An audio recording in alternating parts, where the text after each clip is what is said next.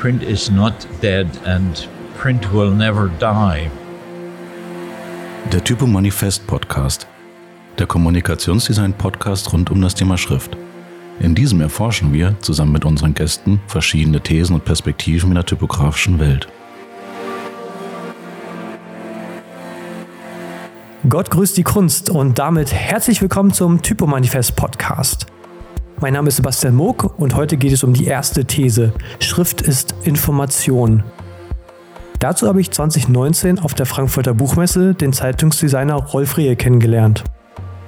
Rolf Rehe arbeitete an der Heron School of Art in den USA.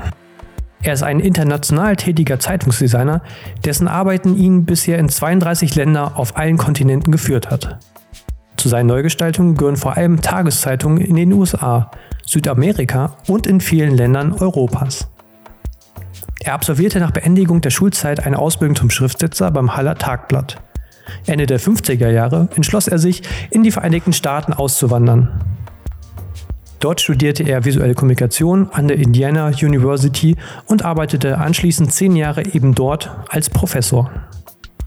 1979 war er Gründungsmitglied der Society for News Design, NSD. Ab 1982 veranstaltete er Seminare zum Thema Zeitungsdesign in Zusammenarbeit mit der IFRA in Darmstadt. Heute lebt Rehe in Wien. Ich wünsche euch viel Spaß beim Reinhören. Also, wir werden jetzt gerade darum, ähm, ob Zeitung auch noch im Print bestehen muss oder ob es sozusagen eigentlich nur noch ein digitales Produkt werden kann und wie du dazu stehst. Ja, es, es gibt ja dieses, äh, diesen Slogan, Print is dead. Print is not dead and print will never die. Mhm. Also äh, mit Zeitungen, die Auflagen gehen überall zurück. Das mhm. ist gar kein Zweifel. Äh, ich sehe äh, so, dass Zeitungen mehr interpretativ werden Mhm. Äh, also, weil sie halt im Fernsehen oder auf, auf ähm, im Web äh, kann man Nachrichten sofort äh, erhalten. Also die, die Distanz zum, äh, bei der Zeitung zum, zum Geschehen ist zu groß, weil äh, muss ja gedruckt werden und gesetzt werden und so weiter. Mhm. Aber ich glaube, Zeitungen, es wird zwei Arten von Zeitungen geben, die weiter bestehen bleiben. Okay. Zum einen die etwas ähm, intellektuelleren Zeitungen mhm. äh, und dann wahrscheinlich auch so Boulevardzeitungen. Mhm. Wahrscheinlich Boulevardzeitungen in Form von Gratiszeitungen. Ja, okay, wo dann wahrscheinlich auch Werbung abgedruckt ist, damit sie sich refinanzieren ja, können. Durch ähm, Werbung finanziert sehr spannend und interessant finde ich ähm, gerade den Bereich, wo ja ich auch ähm, in dem Manifest eine These zu habe, und zwar Schrift ist Information. Ähm, wie siehst du das Ganze? Also die Zeitung ist ja wirklich eigentlich ein reiner Informationsträger. Naja, es, äh, die Zeitung ist natürlich, äh, braucht, braucht zwei Dinge in der Gestaltung, glaube ich. Einmal, es muss einladend sein, mhm. dass man wirklich äh, die Seite in die Seite einsteigen will und lesen. Mhm. Mhm. Und dann die Schrift muss natürlich maximal lesbar sein. Also es ist wichtig, dass man eine, eine sehr gute Schrift, eine spezielle Zeitungsschrift, es gibt ja viele spezielle Zeitungsschriften, genau. dass man die also äh, auswählt und sehr sorgfältig auswählt. Mhm. Auch äh, Schriftgröße nicht zu klein und so weiter. Mhm. Das ist interessant, weil ich habe äh, meine erste These ist, äh, Schrift ist Funktion oder muss funktional sein. Und das äh, beschreibt genau das, was du sagst. Also sie dient einem bestimmten Zweck und so weiter und so fort. Und da werde ich auch noch ein Interview in Hamburg haben, einen Typografen, der ja. genau solche Schriften entwickelt. Ähm, was ich interessant finde, ich habe äh, festgestellt, es gibt auch Schriften, die ökologisch sind. Das heißt, dass dadurch zum Beispiel Druckertinte eingespart werden kann. Ist das interessant für eine Zeitung, auch wirtschaftlich gesehen? Glaube ich nicht. Mhm. Ähm, nein, also äh, das glaube ich nicht. Das ist, die Einsparung ist mineral, äh, minimal. Mhm. Mir, mir fällt da eine kleine Anekdote ein trotzdem in, in der Richtung. Ja. Die New York Times, die hatte für, für viele Jahre, es war Tradition, also Mhm. Namenszug the, äh, the New York Times. Genau. Und dann danach war ein Punkt, Okay. so ein satzschließender Punkt. Ja, ja, ja. Und da wurde lange diskutiert äh, in der Zeitung, ob man diesen Punkt weglassen äh, sollte. Mhm. Und die, die dafür waren, es waren nicht alle, die dafür waren, dass man die, den Punkt weglassen sollte, wollte, die haben argumentiert, man würde dadurch Druckerfarbe äh, Ja. sparen. Ja, okay. Ist natürlich so minimal, äh, äh, dass es Schon keinen richtigen Wert hat, dieses Argument, aber äh, schon, lustig. Schon fast banal eigentlich, Ja, ne? ja. ja, das stimmt. So, ähm, dann habe ich mir was gefragt und zwar ähm, ist mir aufgefallen, wenn ich mir so die Schriftentwicklung auch angucke, was es damals gab, irgendwie zur Zeiten der Römer, der Griechen, wo sie hingekommen ist, über Minuskeln etc. und so weiter und so fort.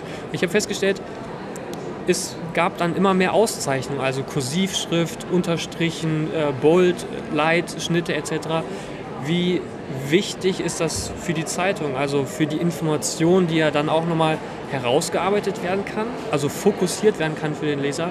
Wie wichtig sind dir Auszeichnungen im Zeitungssatz? Na, in der Zeitung ist es schon wichtig, also müssen natürlich unterscheiden, Boulevardpresse, die hat Na klar, alle möglichen äh, Schriften, Bildzeitungen und ähnliches. Aber eine, eine äh, mehr seriöse äh, Zeitung, die braucht vielleicht eine, also die braucht mal eine fette Schrift, Mhm.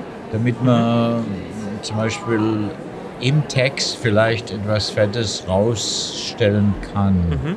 oder ein Zitat herausstellen kann. Mhm.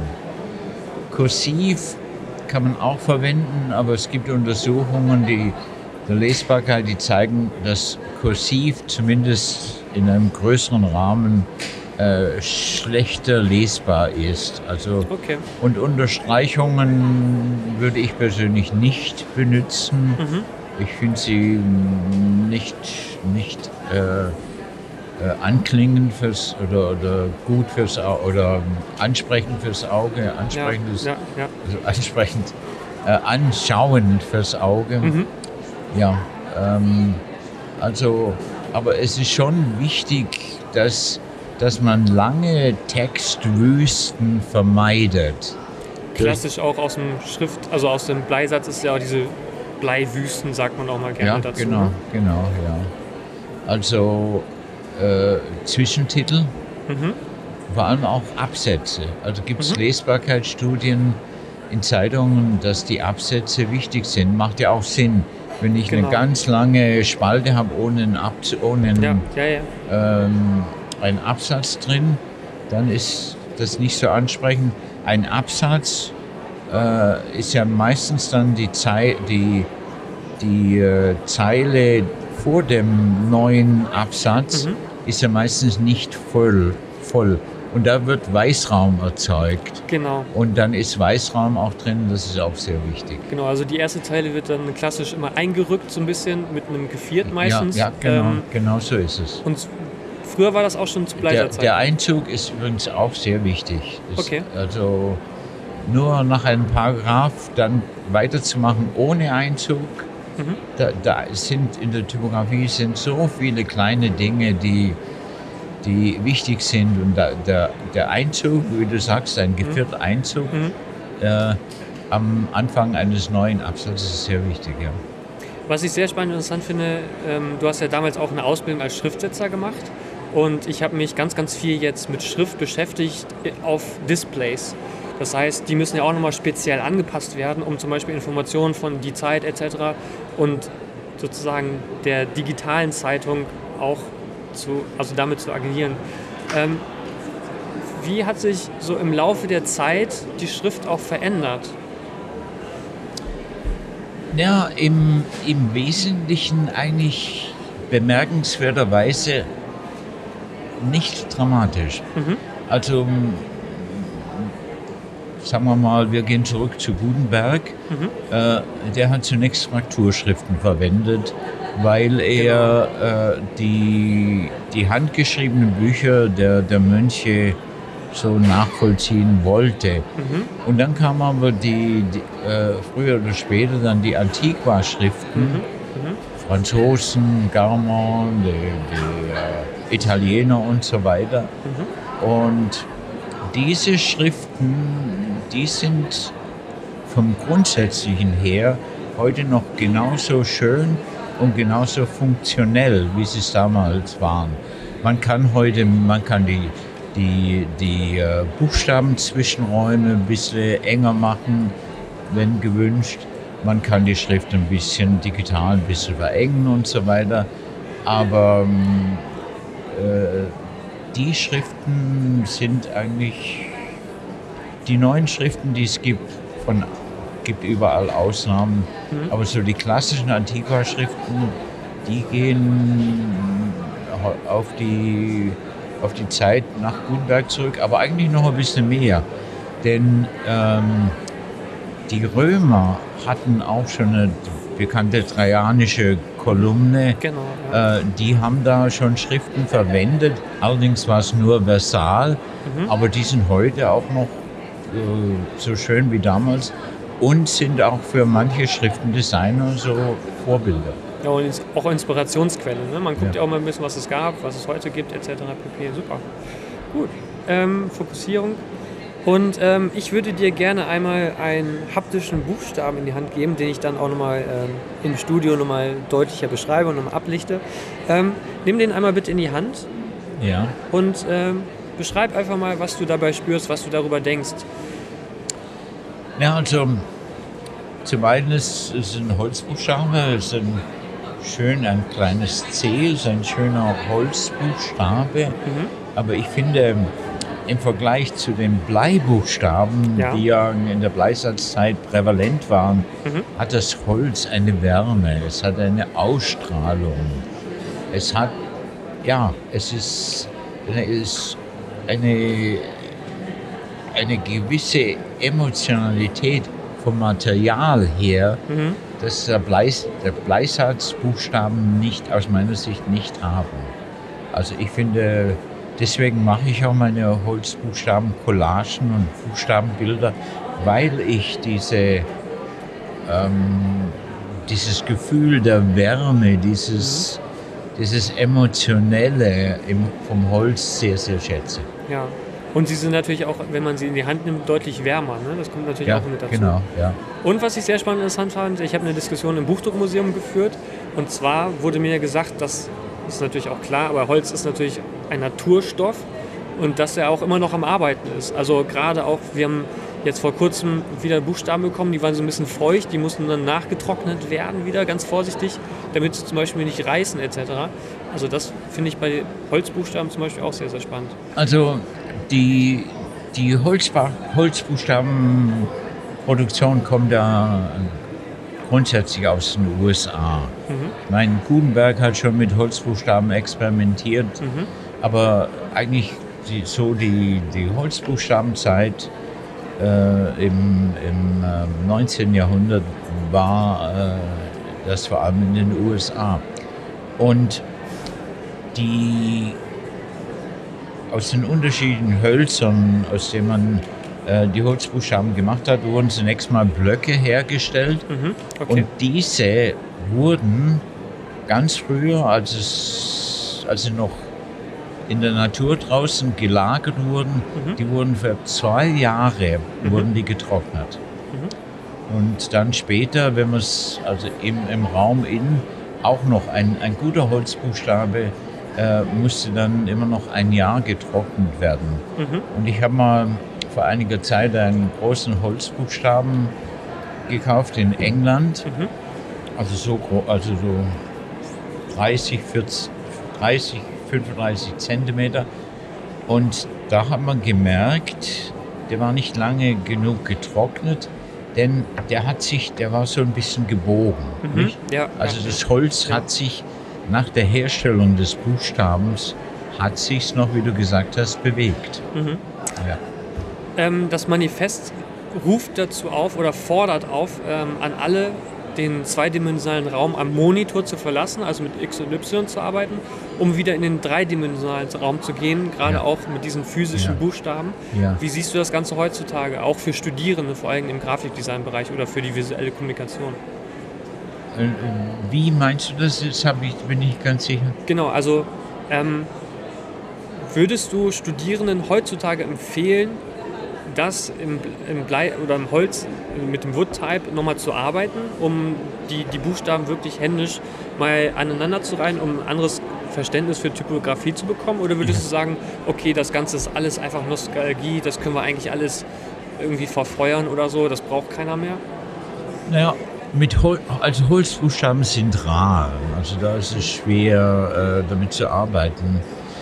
Ähm, was, was oft gemacht wird, dass man Holzbuchstaben in eine so eine äh, Abziehpresse tut und Farbe drüber und dann druckt. Und das ist schon, das ist, ich denke, das ist ein schönes Experiment. Äh, mit dem Bleisatz, wer die Gelegenheit hat, noch mit Bleisatz zu arbeiten, das ist natürlich eine, eine tolle Gelegenheit, äh, in, in die Geschichte der Typografie einzusteigen. Ich habe auch, äh, wir sind ja immer noch bei der These, Schrift ist Information. Äh, als ich angefangen habe, mich mit Schrift zu beschäftigen oder mit Typografie, habe ich festgestellt, dass es unglaublich kompliziert war für mich, da den Einstieg zu finden. Weil zuerst wurde ich mit den ganzen Klassifizierungen durcheinander geworfen, wo kommt das überhaupt her, etc. Und ich habe festgestellt, dadurch, dass ich mich damit beschäftigt habe und auch geschichtlich geguckt habe, okay, was gab es, wo kommt das Ganze überhaupt her, was ist eine Linotype, Fotosatz und so weiter und so fort, dass ich da festgestellt habe, okay, ich gehe wieder zurück und kriege dafür oder davon immer mehr Informationen und so weiter. Ähm, Das, das, das ist sicher richtig und, und wichtig. Äh, gute Typografie ist sehr, sehr komplex. Äh, wir sehen, also ich habe zum Beispiel drei Jahre Lehrzeit als Schriftsetzer gehabt. mhm. Ich habe für drei Jahre habe ich Typografie gelernt. In Österreich waren es sogar vier Jahre. Mhm. Ähm, heute ist Typografie, also Schrifttypografie, wir sagen, es ist demokratisiert worden. Mhm. Früher haben nur Schriftsetzer mit Schrift gearbeitet, im, also im Wesentlichen. Genau. Und heute kann quasi jeder mit Schrift am Computer was machen.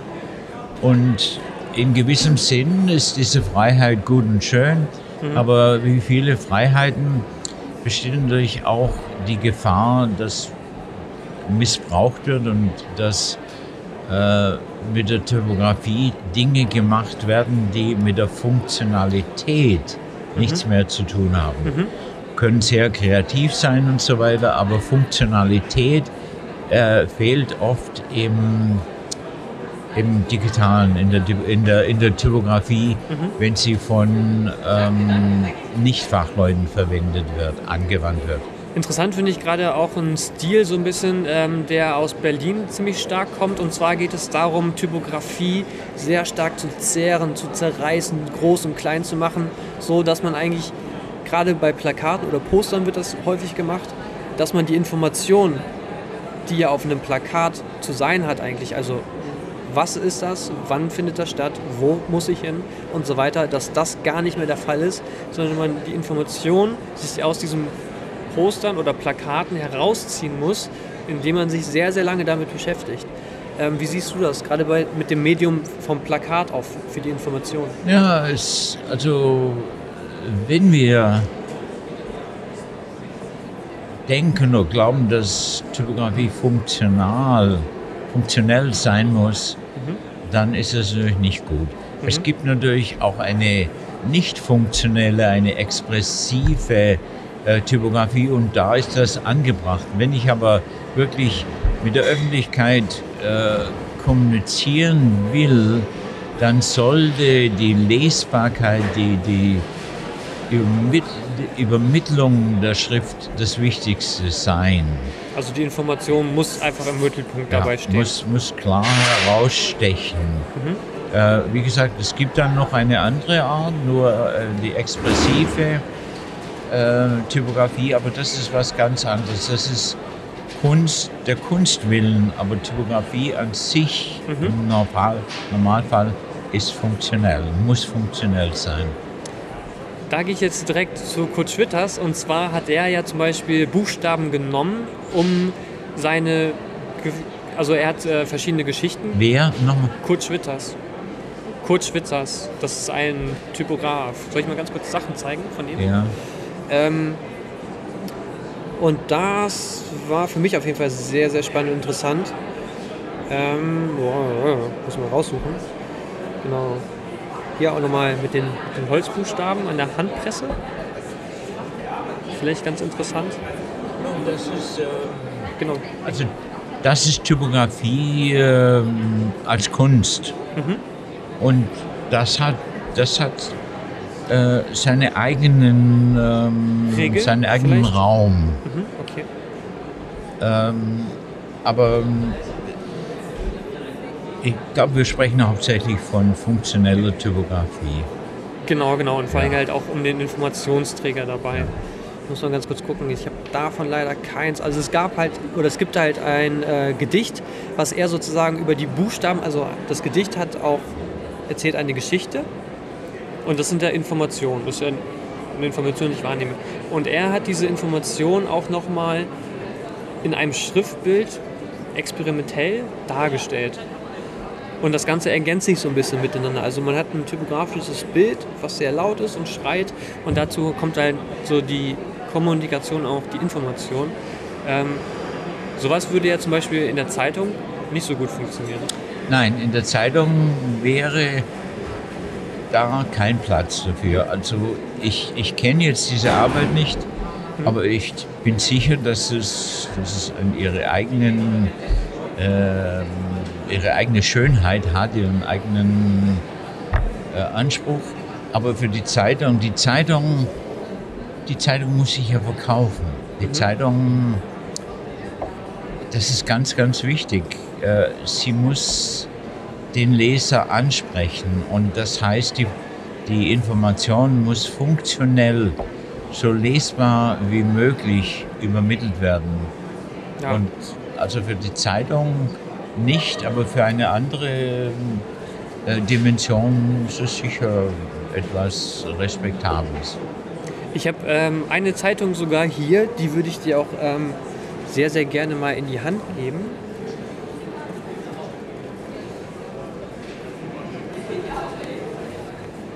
Und zwar ist das die Zeitung Junge Welt, ähm, eine Tageszeitung, ähm, die 1947 gegründet wurde. Und ich habe hier jetzt die Ausgabe vom Freitag, dem 18. Oktober 2019, Nummer 242. Magst du mir diese Zeitung gerne einmal kurz beschreiben?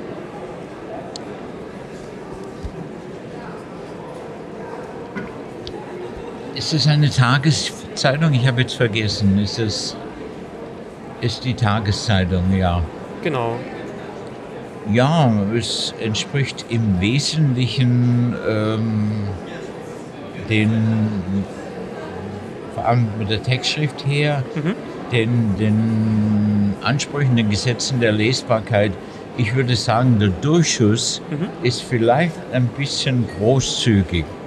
Also wenn man in der Zeitung äh, will man so viel Information unterbringen wie möglich, weil das Papier ist ja mit das teuerste Element.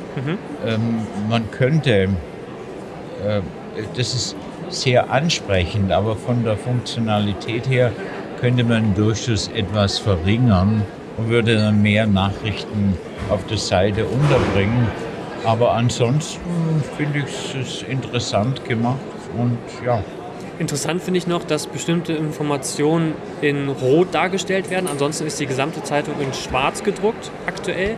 Ja, Ähm, hier. genau, das Rot äh, findet sich vorne auf dem Deckblatt auch wieder. Ja, Das ja. ist ja auch irgendwie so eine Auszeichnungsfarbe, die ja auch irgendwie aus dem Buchdruck kommt von früher. Wie wurde Ja. die damals eingesetzt? Ja, naja, ein, ein Zeitungskopf ist eine Marke und hat mit Branding zu tun. Und wenn dieses junge Welt nur in Schwarz wäre, schwarz-weiß, dann wäre es nicht so interessant und so einprägsam wie jetzt in, mit dem Rot. Also werden die Informationen auch visuell verstärkt, also dass man sagt, okay, der, der Name zum Beispiel wirklich als Branding, dass der sozusagen visuell wird ja die Information in dem Falle durch das Rot dann verstärkt. Ja, richtig. Super. Ähm, Habe ich noch Fragen? Ich glaube nicht. Hast du Na, noch Fragen? wunderbar. Genau, dann danke ich dir auf jeden Fall für dieses Interview hier Ja. auf der Frankfurter Buchmesse. Sehr Ähm, gerne. Und freue mich, wenn wir in Kontakt bleiben und äh, Holzbuchstaben austauschen auf jeden Fall. Ja, wunderbar. Dankeschön. Sehr gerne. Das war die Folge 1. Schrift ist Information zusammen mit dem Zeitungsdesigner Rolf Rehe auf der Frankfurter Buchmesse.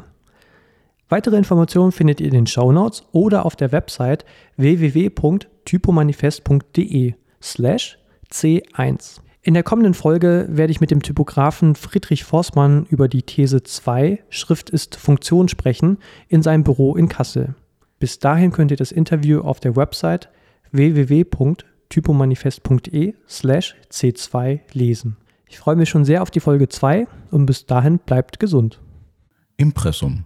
Gestaltung Büro Sebastian Moog. Sounddesign Philippe Angeles Hamann. Schnitt Mina Sarkisch. Intro Jonas Völpel. Und wir danken unseren Gästen im Interview. Weiteres findet ihr in den Shownotes und auf der Website www.typomanifest.de oder unter dem Hashtag Typomanifest.